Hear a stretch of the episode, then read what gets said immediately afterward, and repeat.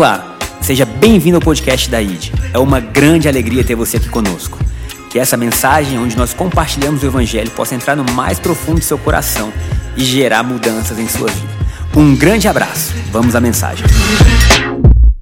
Deus vai nos levar ao que realmente Ele preparou e é ilimitado. Então, vou fazer um rápido resumo. A gente passou pelo culto da Páscoa, onde a gente viu a morte e a ressurreição de Jesus. E a gente entendeu então que na sexta-feira foi o pagamento da nossa dívida. Espiritualmente falando, você não está endividado, amém? Deus não está olhando para você e querendo ver algo como você está faltando aqui. Não, se você crê em Cristo Jesus, o trabalho de Jesus é suficiente para te deixar em paz com Deus.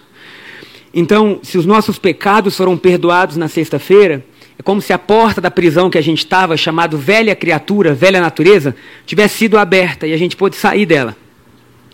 Então, essa velha natureza era o que nos levava a ter uma vida abaixo do que o que Deus deseja, tá? Glória a Deus por Cristo Jesus. Isso é até um versículo que Paulo fala: Glória a Deus por Cristo Jesus que nos dá a vitória. Então, na sexta a gente teve vitória. Mas não para isso, já seria maravilhoso. No domingo, Jesus ressuscitou. E a ressurreição de Jesus não foi apenas a ressurreição de Jesus, mas foi a sua ressurreição e a minha ressurreição. Foi o início de uma nova vida. Foi o início de novas possibilidades, foi o início de novas ideias, foi o início, sabe, tudo novo se fez no domingo. Então a ressurreição de Cristo Jesus é a ressurreição de um povo que crê. E eu estou incluso nisso. Você está incluso nisso. E essa ressurreição, então, nos leva à, à necessidade de estudar o que está disponível nessa nova vida.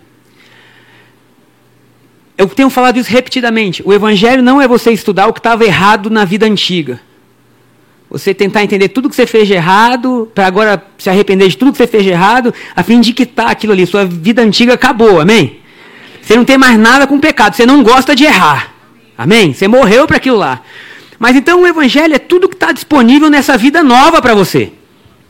E quanto mais a gente estudar isso, mais a nossa mente natural vai entrar num, num choque. Porque a mente é formada daquilo que a gente viu e ouviu repetidas vezes. E isso formam coisas que hoje são automáticas na nossa cabeça.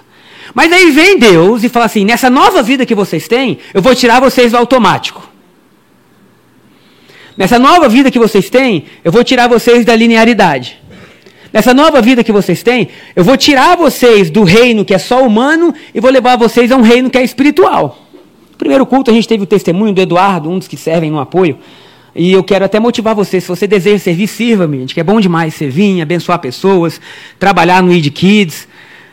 E ele estava dizendo assim que ele não gostava de igreja, não, enfim, não gostava de nada e era longe de Deus. E a esposa dele começa a vir. E ele fala assim: quando eu quis Jesus, eu não quis porque eu ouvi uma pregação ou um louvor, eu quis porque eu vi minha esposa em casa. E ela estava vivendo algo tão bom que ele se perguntou: o que, que eu estou perdendo? Olha que coisa poderosa. E aí ele falou assim: Eu quero isso que ela está. Ela nunca foi assim, feliz, alegre, leve. E aí ele vai e ele se encontra com Deus. Irmão, essa nova vida é uma vida tão poderosa que as pessoas vão olhar para você e dizer assim: O que, que, eu ainda não vi que essa pessoa viu? O que, que, que, que é isso? Essa vida no Espírito, então, é o que nós vamos estudar e nós vamos ver que ela é ilimitada.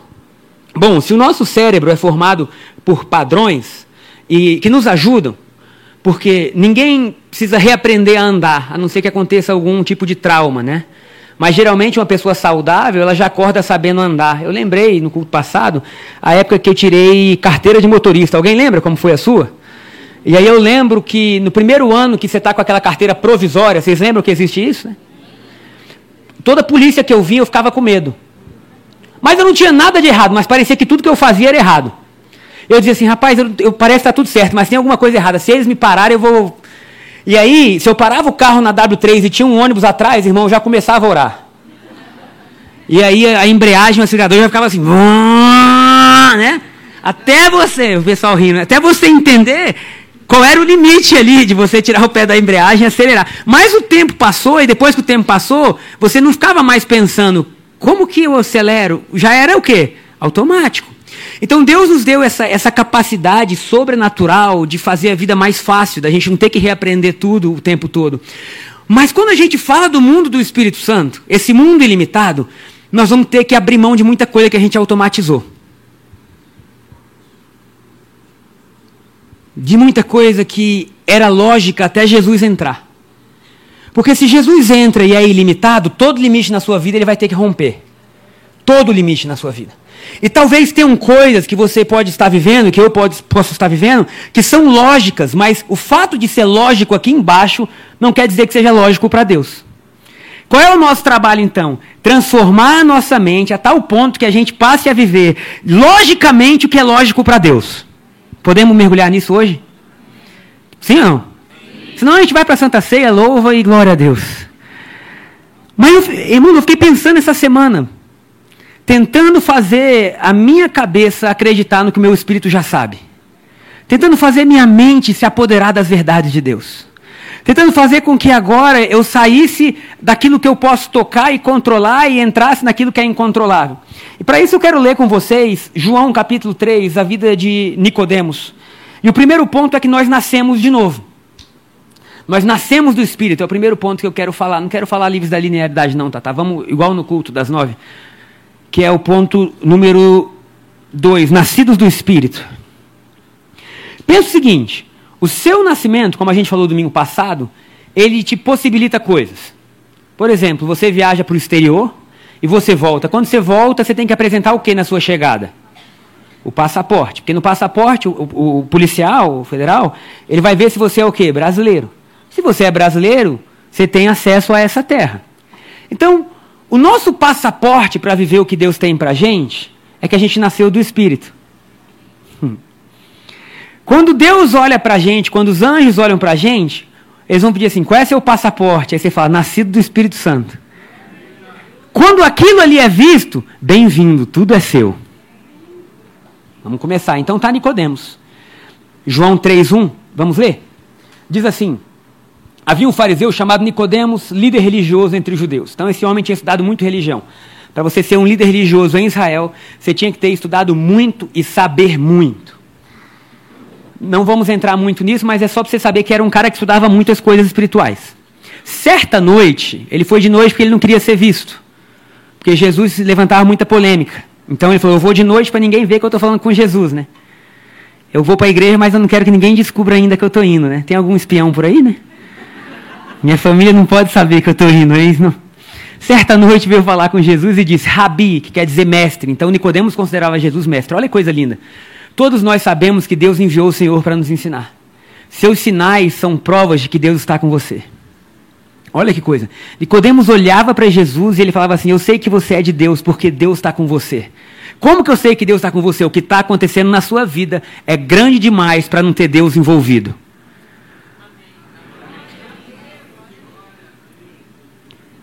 Eu estou olhando você e eu estou vendo que tem algo em você que vai além do que é aqui. O que está acontecendo, o, seu currículo não deixa, não, é, é, é, grande demais. E eu, eu, gente, essa é a vida que Deus tem para você, para mim.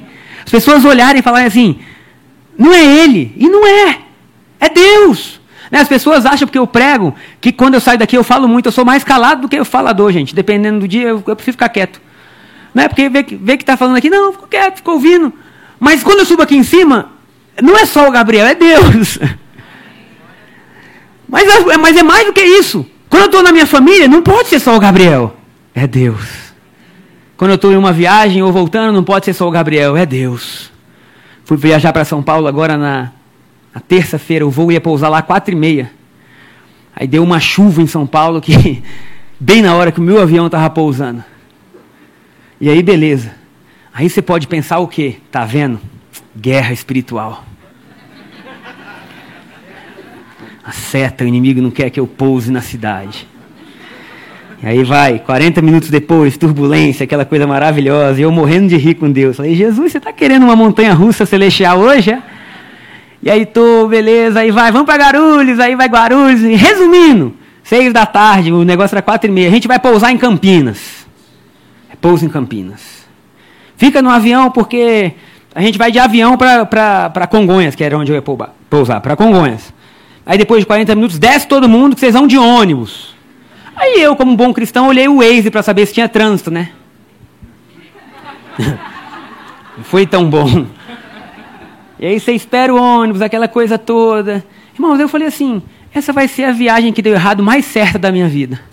Jesus, vamos junto conversando, lendo, sonhando.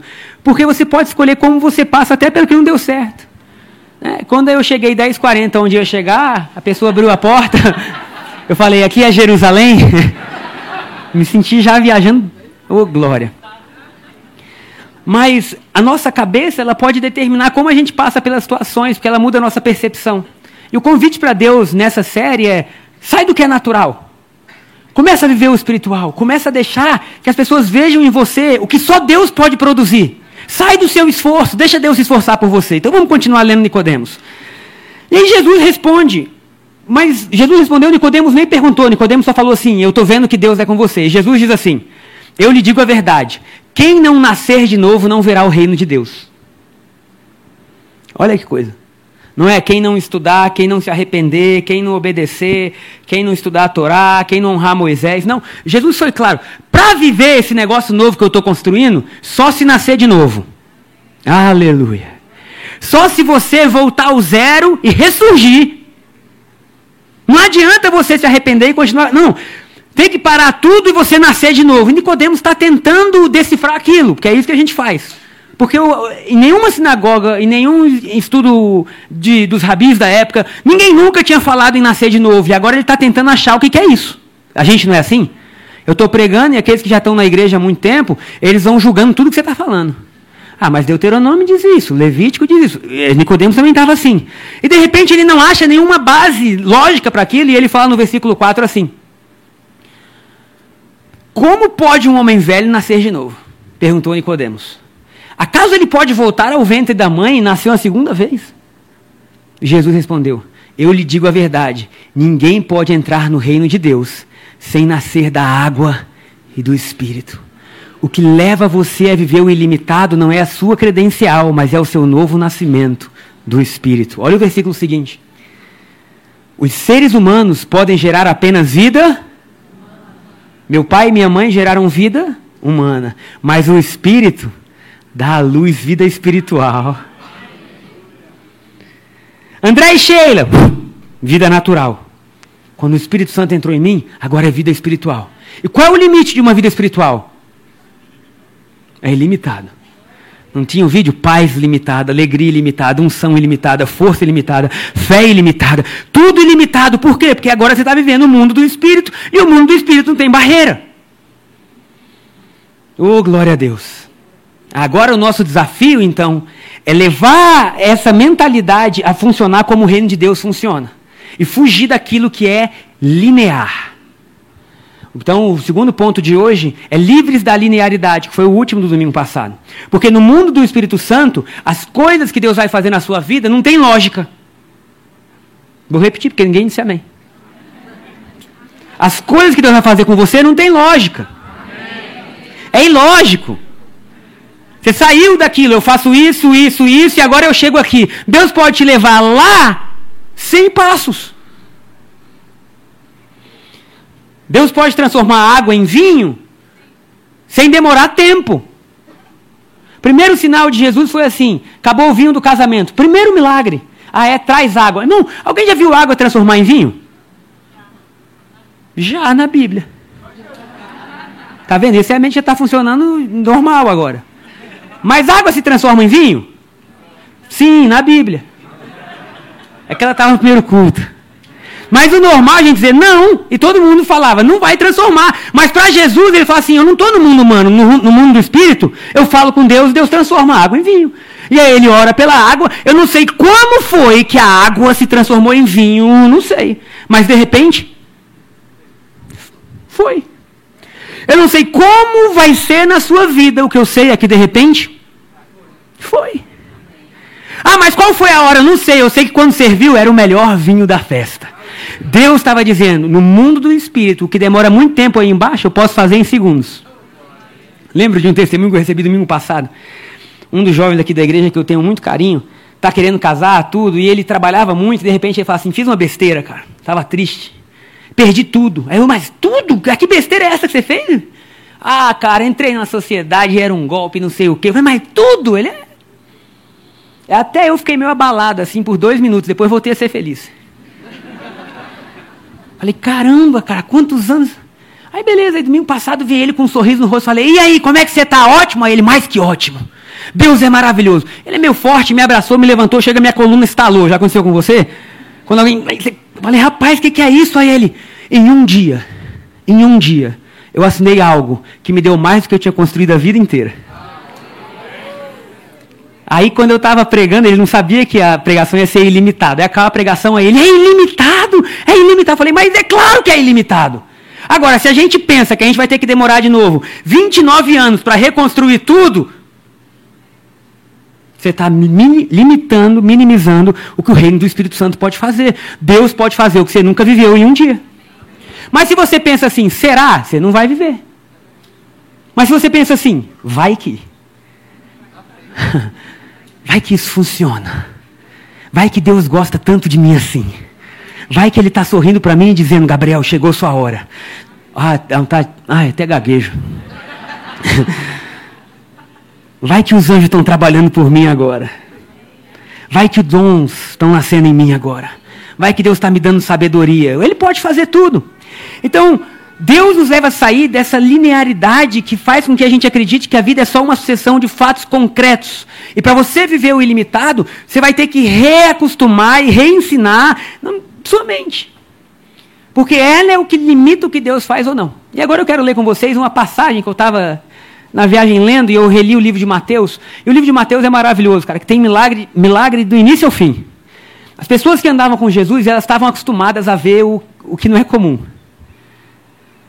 Já imaginou Jesus multiplicar pão? Ah, Jesus tem uma grande multidão, os caras vão morrer de fome. É, eles vão morrer de fome porque estão me ouvindo? Vão. Dá comida para eles. Tiago fala assim: vai ter alguma padaria agora para a gente comprar pão para todo mundo? Porque a única forma que a gente sabe de dar comida para os outros é comprando. É ou não é? Mas Jesus sabia outra. Jesus falou: vê o que, vocês têm: cinco pães e dois peixinhos. E aí Jesus ora, dá graça e eles começam a multiplicar. O que eu acho legal é que no final do milagre tem 12 cestos de pão que sobraram. O que, que eu acho? Que eles ficaram assim depois que todo mundo comeu? Não é possível. Não é possível. Não é possível. Não é possível. Não é possível. Meu Deus! Porque sobraram 12 cestos. Eu acho que cada um deles ficaram assim, cara, ele é o Deus do impossível. Ele é... que está acontecendo? A gente parte o pão e o pão cresce, mas cresce quando a gente coloca, cresce na nossa mão. Eu não sei, eu sei que era. Você imaginou você estar tá vivendo com Jesus coisas assim que você fala, cara, o menino estava morto, todo mundo chorando, Jesus fala, não, está dormindo.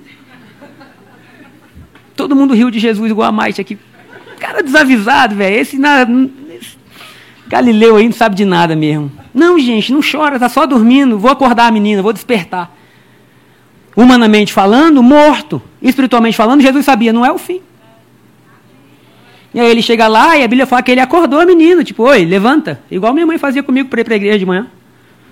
Quando eu era criança. E meu irmão dizia, Gabriel, por tudo na vida, finge que você ainda está dormindo.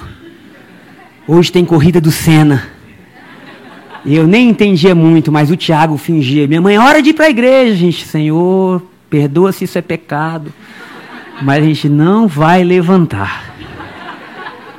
E ela não gostava de atrasar. Aí ela, pois então vocês vão ficar. Mas vai lavar toda a louça. Aí o Tiago, pronto, Gabriel, pode levantar. Lavar e secar. E o que, que eu fazia? Lavava, porque eu nunca gostei de secar. E o Tiago, o Tiago sempre foi esperto. Deixava secando no escorredor e não secava nada. Casos de família. Ainda bem que ele não está aqui para poder se defender. Mas Deus então quer nos tirar disso, dessa. dessa... Dá para entender? 2 mais 2, 4, 4 mais 4, 8. Não, Deus pode dizer 2 mais 2 no reino do Espírito é milhão. Olha o que a Bíblia diz. Um dia para Deus é como mil anos. E mil anos para Deus é como um dia. Mas você fala, eu não entendo. Aí Deus fala, não se preocupe, eu entendo. Quem cuida do tempo sou eu. Porque sabe o que a nossa cabeça tenta fazer? Ela tenta trazer tudo aquilo que nos impede de viver o que Deus prometeu.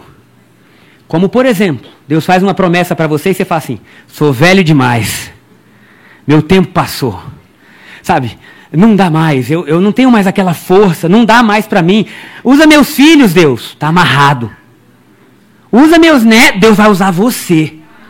Por quê? Porque para Deus, enquanto você está respirando, Ele pode fazer o que Ele quiser. Sara engravidou com quantos anos, gente? 90! Tu já imaginou a tiazinha que vem aqui?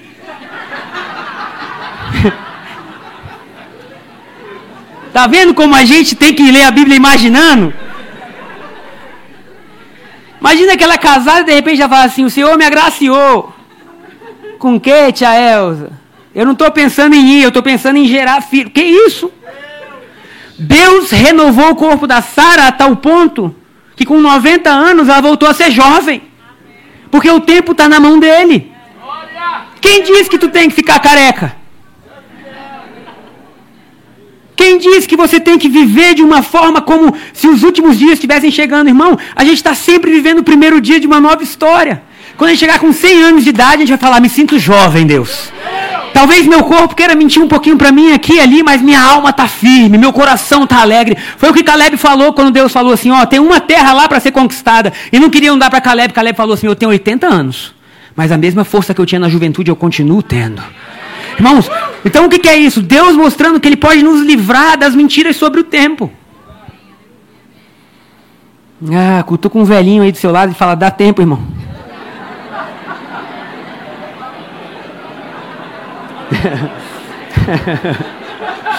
Rapaz, os casais estão rindo forte, misericórdia. E ó que o culto das 11 hoje está desfalcado, que os meninos estão tendo tudo jogo, o nego vem à noite. Ô pai, aleluia.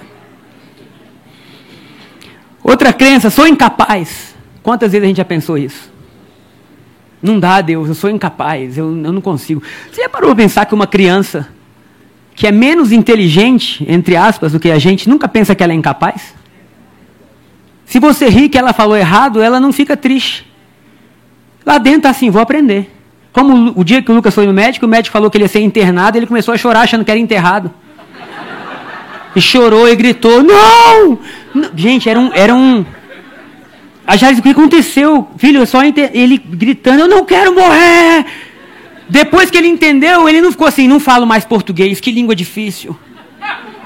Não, ele continuou falando, porque ele falava assim: se todo mundo fala esse raio de português, eu vou falar, é natural. Se todo mundo anda, eu vou andar, é natural. Você leva uma criança para qualquer outro lugar do mundo e ela não fica assim. Se ela for para a Índia, vai aprender o, o, idioma. Se for para os Estados Unidos, vai aprender. Por quê? Porque ela está assim. Bora. Agora, quando a gente envelhece, não, velho não pode aprender outra língua. Que mentira! Se você quiser aprender outra língua hoje, você sai daqui, se matricula, vai falar francês, irmão. Agora, o que você vai ter que perder? A vergonha de errar. Porque a vergonha de errar, vão rir de mim, travou. Deixa rir. Um dia meu pai estava com dois americanos que iam pregar na igreja e ele fez brasas, uns, uns 32 anos ele fez de brasas, ele cursou.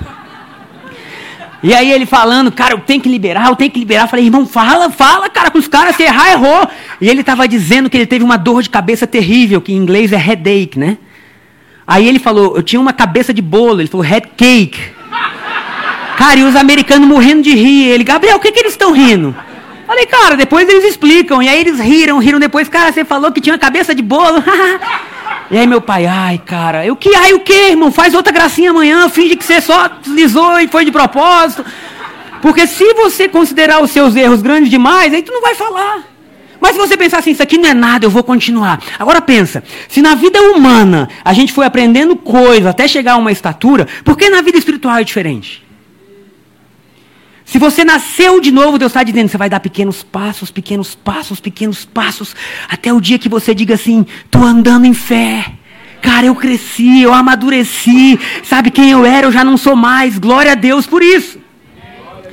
Então veja bem, o problema que a gente tem, eu não vou nem dizer o problema, mas o desafio é quando uma realidade espiritual, ela contradiz aquilo que a gente pensa. E aí a nossa mente fica assim, o que, que eu creio? E aí eu quero citar a história de Pedro, que eu estava lendo essa semana, e Pedro andando sobre as águas, e eu fiquei muito tempo pensando sobre aquilo ali. Porque eu achei, eu vou ler e vocês vão entender, eu achei assim, no mínimo engraçado. Porque todo ser humano normal sabe que não se respira debaixo da água. Eu fui levar meu filho para fazer natação. Alguém tem filho pequeno? Os meninos, quando eram pequenos, aí o primeiro mergulho, o professor dá um soprinho na cara, né? Que a criança assusta, trava a respiração, opa, mergulha. E ela vai entendendo, então, debaixo da água eu não respiro. Se eu respirar, vou engasgar. Com o tempo, ela já sabe disso. A gente vai ler a história de um cara que é pescador, que viveu no mar. Que mergulhou naquele mar, que viu peixes. Ele estava acostumado com o mar. Eu lembro ainda na minha infância, quando a gente ia passar férias no Rio de Janeiro, meu avô, Antenor Manzoni, uma bênção de Deus. A maior dor da vida dele era que ele falou assim: me converti velho demais. Ele só chorava por conta disso. Quanto tempo eu perdi fazendo bobagem na vida. Ô, oh, Gabriel, enfim, benção. Mas a gente ia para o mar, ele com os três netos, minha avó não gostava de praia, mas chegava mar, na, na, praia, ele dizia assim: cuidado com o mar. Porque o mar é trai. Sueiro, era a frase. Cuidado, pode parecer que não é nada, você está ali, vou um pouquinho mais, de repente vem uma onda e o vovô como é que está com três? Então a gente chegava no mar e parecia que o mar era assim, meu Deus, cuidado com o mar. Por quê? De tanto falar, ficou aquilo. Agora você imagina Pedro, que viveu no mar a vida inteira. E agora Jesus está fazendo milagres e acaba o dia ele fala assim: ó, peguem o barco e vai para o outro lado lá. Porque eu vou orar. Até Jesus tinha tempo de ficar sozinho, irmão. Tinha tempo de parar, de ler, de pensar, ler, não sei, mas enfim, de ler, de orar, de falar com Deus. A Bíblia fala que ele estava só. E às vezes você precisa disso. Tempo para vir na igreja, de ter comunhão, tempo para servir, mas tempo de você falar assim, cara, esse é meu momento com Deus. Vou orar, vou pensar, vou escrever. Minha Bíblia fala que no meio da noite, o mar estava revolto a tal ponto que Pedro e os discípulos já estavam imaginando que eles não conseguiriam sobreviver. Para um pescador, gente, não é a gente que vai no mar e vem um ondinha, né? Ai, cuidado! Não, eles viviam aquilo ali. Eles sabiam, cara, hoje o negócio está ruim. É tipo assim, você está num avião. Se você quiser ficar nervoso no avião, não olha quem está do seu lado, irmão. Um dia desse eu ri tanto de uma carioquinha na minha frente. Tava a menina e a mãe. E a menina com a janela aberta, o avião ia subir, né? E ela, ih, olha lá, mãe, agora vai acelerar. O avião, uh, aí ela, ih, mãe, agora vai, mãe. A mãe, ai, menina, fecha essa janela. Aí ela, hum, medrosinha, medrosinha. Cara, eu rindo, eu rindo, eu rindo, eu rindo. Uh, e a menina, fecha essa janela, por isso que ninguém te aguenta. E ela, uh. E aí que a menina, rapaz, eu tava no banco de trás e eu ria. E o pai que tava na outra cadeira, porque tava a filha, a mãe e o pai na outra no corredor. Ele olhava para mim, o cara tentando não rir, mas eu não conseguia. Sabe, é, se você quer ficar nervoso, você tem que olhar para quem está trabalhando no avião, irmão. Se quem está trabalhando está tranquilo, normal. Se quem está trabalhando está um pouco agitado, aí você ora. Fala, pai, acho que agora eu preciso orar. Bota os teus anjos. Amém? Então, assim, ah, às vezes quem está do lado só tem um pouquinho de medo, normal. Agora, Pedro, então, era o piloto do avião lá do barco. Ele está dizendo, vamos morrer. Vamos ler o que, que acontece? Mateus 14, 26, Thaís, por favor. Privilégio, Thaís, ter você aí tão rápida nessa projeção, viu? Quando os discípulos o viram caminhando sobre as águas, irmão, pera aí, gente. Tu está no meio da tempestade e vem Jesus andando sobre as águas.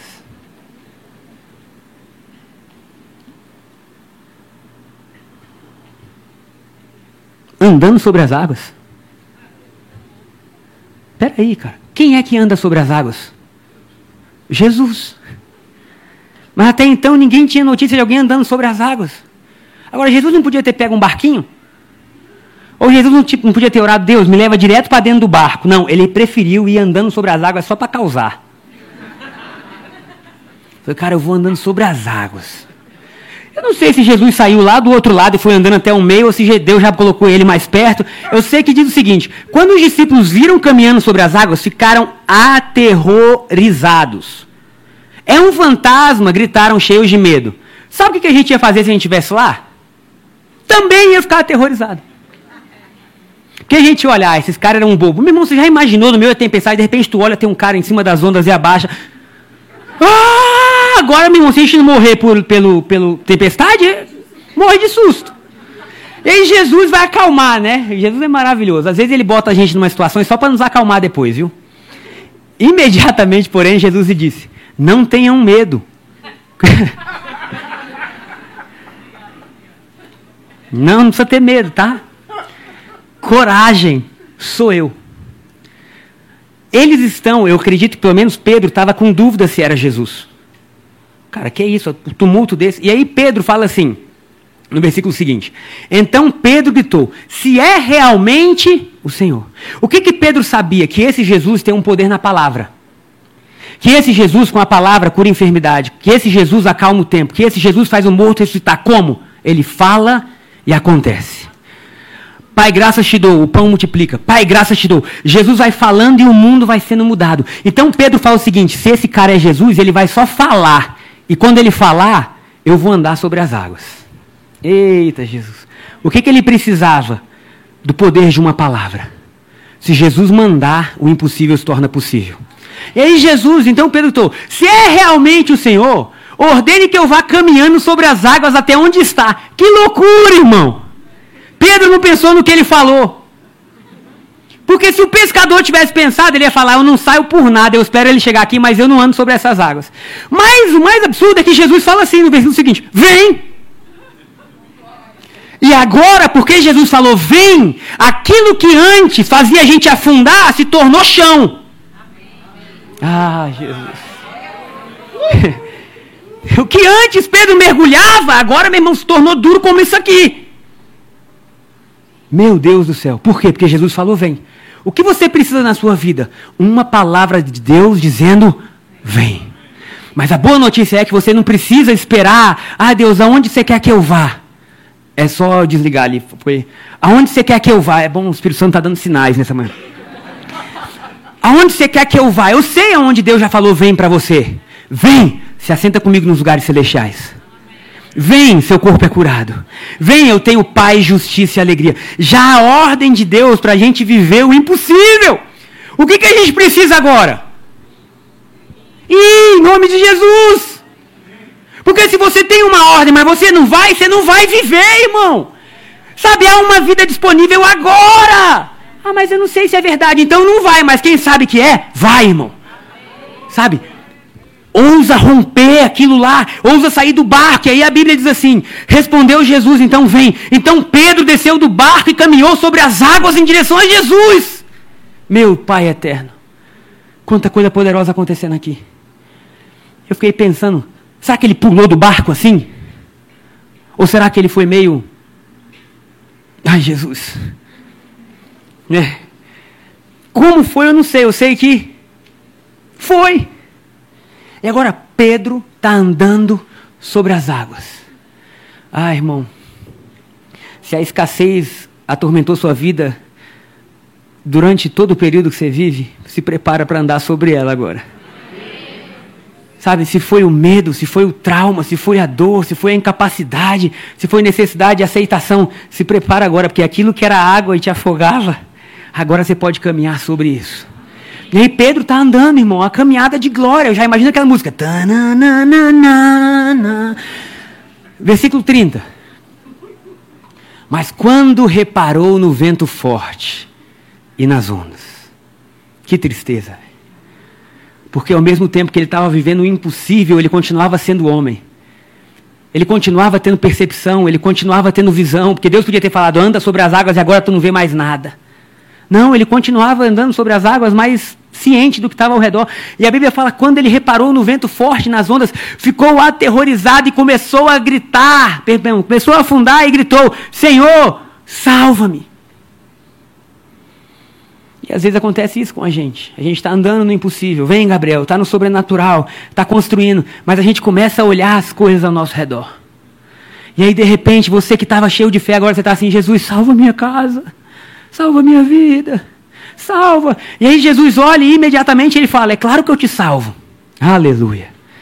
Mas o ponto é: cada grito que a gente dá para uma salvação é uma verdade sobre Deus que a gente não conseguiu ver. A gente valorizou mais o que está aqui embaixo do que o que está lá em cima. Porque quando a gente está olhando para Jesus, irmão, o impossível se torna possível. Verso 32 diz assim: no mesmo, perdão, 31, no mesmo instante Jesus estendeu a mão e o segurou. Eu fiquei pensando, né, enquanto tomava meu café de manhã, estudando a Bíblia. Delícia de café, irmão. Café com Jesus é o nome desse café. Falei, a Bíblia não fala que Jesus correu até Pedro Cara, a Bíblia fala que Jesus estendeu a mão. Então, assim, eu acredito que Pedro já tinha chegado. Estava perto já.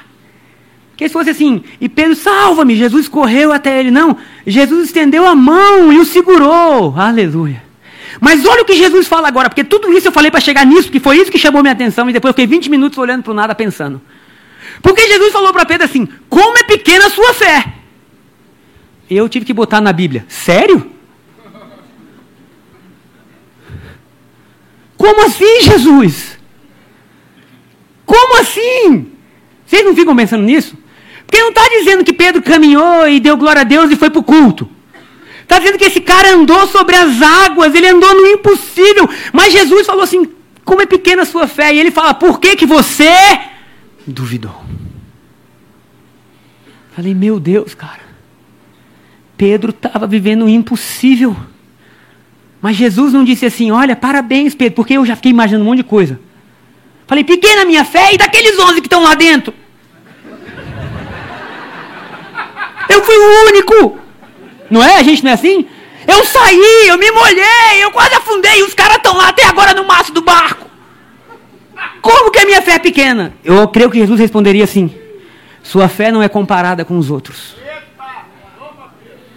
Sua fé não é grande ou pequena porque você está olhando para o lado e dizendo, eu fui além deles.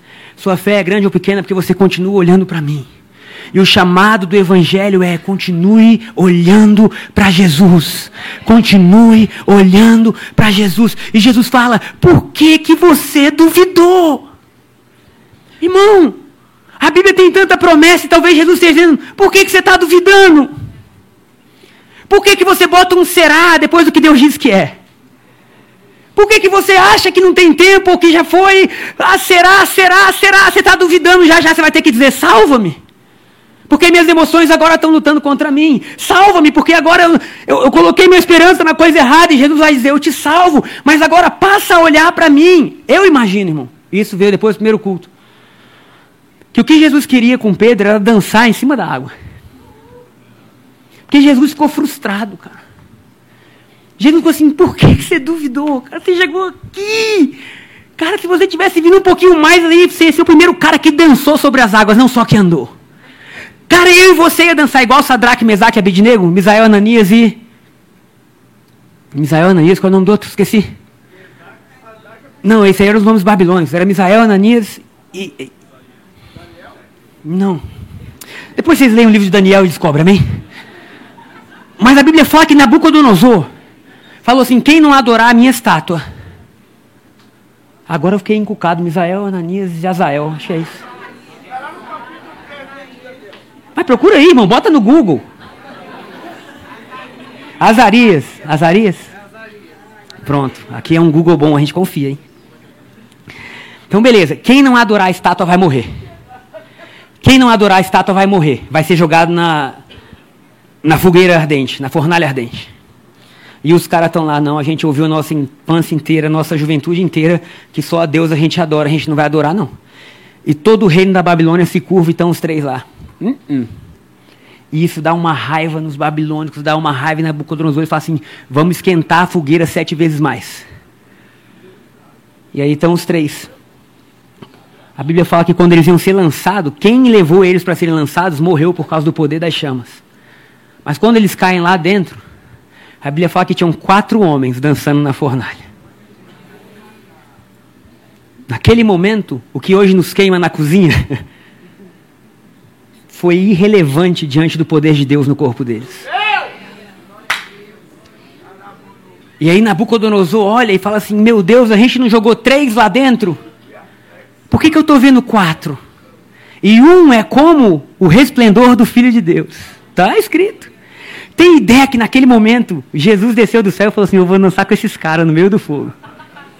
Talvez com Pedro, Jesus deve ter dito assim: já dancei no meio do fogo, agora eu vou dançar sobre as águas. Isso frustrou Jesus. Pedro, por quê? Ai, Senhor. Gabriel, por que, que você duvidou? Sabe por que, que você duvida? Porque você continua valorizando tudo o que aconteceu na sua vida e tudo que você pode ver, sentir, cheirar, mais do que aquilo que Deus está falando. E aí Deus fala: Eu tenho para sua vida prosperidade, paz. Senhor, você não viu o boleto que chegou? As ondas são gigantes. O vento é forte. Eu não vou aguentar. E Deus fala assim: Tu continua orando pelo que nem existe no céu. Eita, tem ideia quando você chegar no céu, dinheiro lá nem, nem é problema. Mas a gente passa a vida inteira aqui. Grana, grana, grana, grana, grana. Deus está dizendo: chega. Chega, não é isso. Aí o resto da oração é Deus, guarda minha família, minha família, minha família. Tem ideia quando você chegar no céu, sua família nem é sua? Agora você faz parte da família de Deus. Vai aumentar demais. Como que a gente faz então? A gente tem que intencionalmente levar a nossa mente a viver essa novidade de Deus. Posso ouvir um amém? O problema muitas vezes é que quando Deus nos fala algo poderoso, a gente olha para aquilo que a gente tem. Você vai viver isso. Você vai pregar nas nações.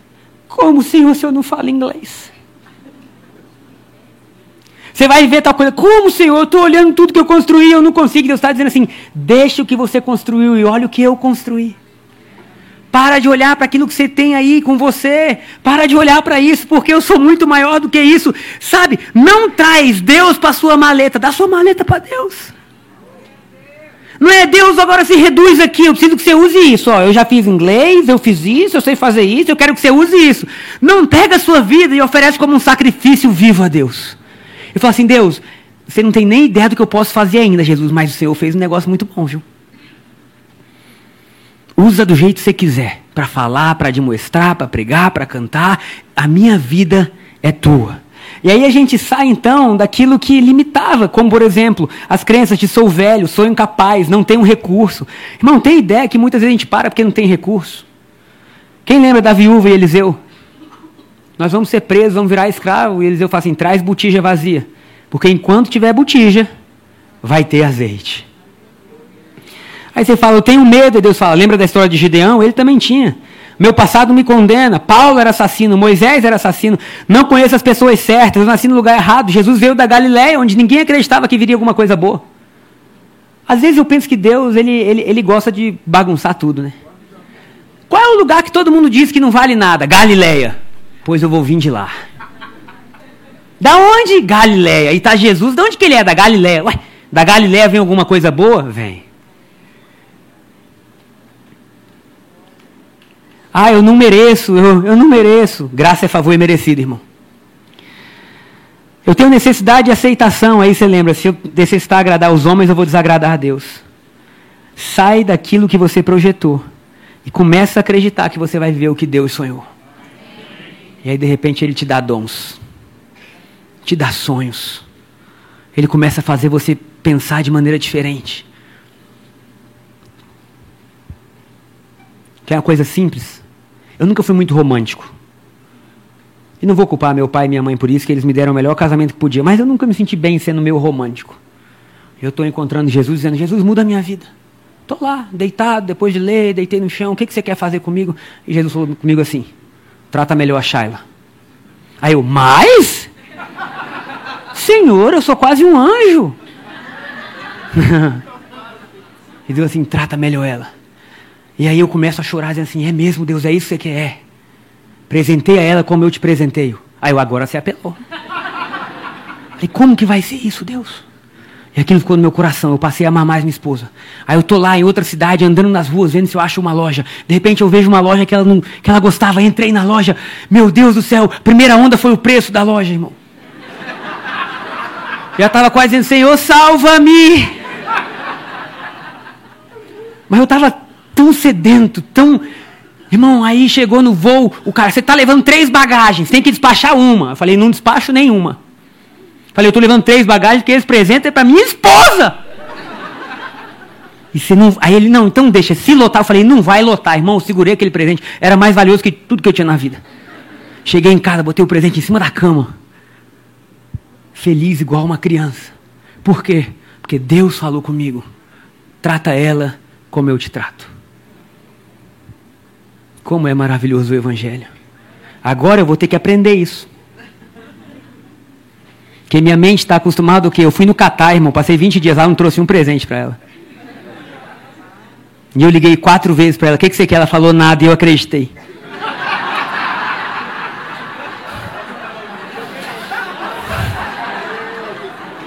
Bom, eu estava diante de Deus. Eu fui três vezes no shopping, que eu queria, eu estou aprendendo, igual uma criança andando.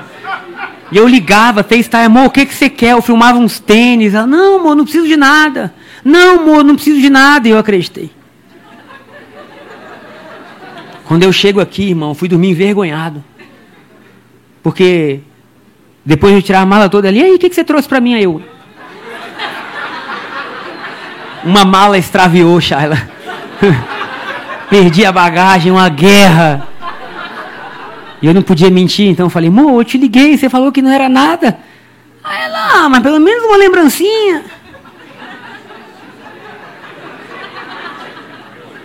É, irmão. Sabe por quê? Porque às vezes a gente quer viver o impossível só andando sobre as águas. Às vezes o impossível é trata bem sua esposa. Trata bem seus filhos, honra quem está te servindo. Sabe? Foi num restaurante, abençoa o teu garçom, vai lá, faz ele sorrir, vive! Porque senão a gente fica a vida inteira esperando o impossível acontecer. Ah, o dia que eu andar sobre as águas, irmãos, talvez você nunca ande sobre as águas, mas você vai dominar na sua casa. Sabe, talvez o andar sobre as águas seja diferente, e amém. Posso ouvir um amém, igreja? Amém. Ah, mas não tem um marido, trata bem você. Trata bem você. Ah, eu não sou casado, faça um voto com você, vou ser o solteiro mais feliz do mundo. Chega, fez silêncio na igreja, né? Ô guerra. Vou ser feliz, vou ser feliz, sabe? Vou honrar. Mas por quê? Você vai agora transformando sua cabeça a crer naquilo que Deus já falou que é. Posso dar mais exemplos? Ou meio dia e meia, o culto hoje foi maravilhoso.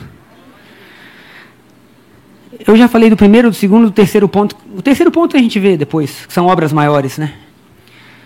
Mas eu falo por mim, tá? Enfim, tô, é uma, o nome do culto hoje é Confissão de um Coração Apaixonado por Jesus.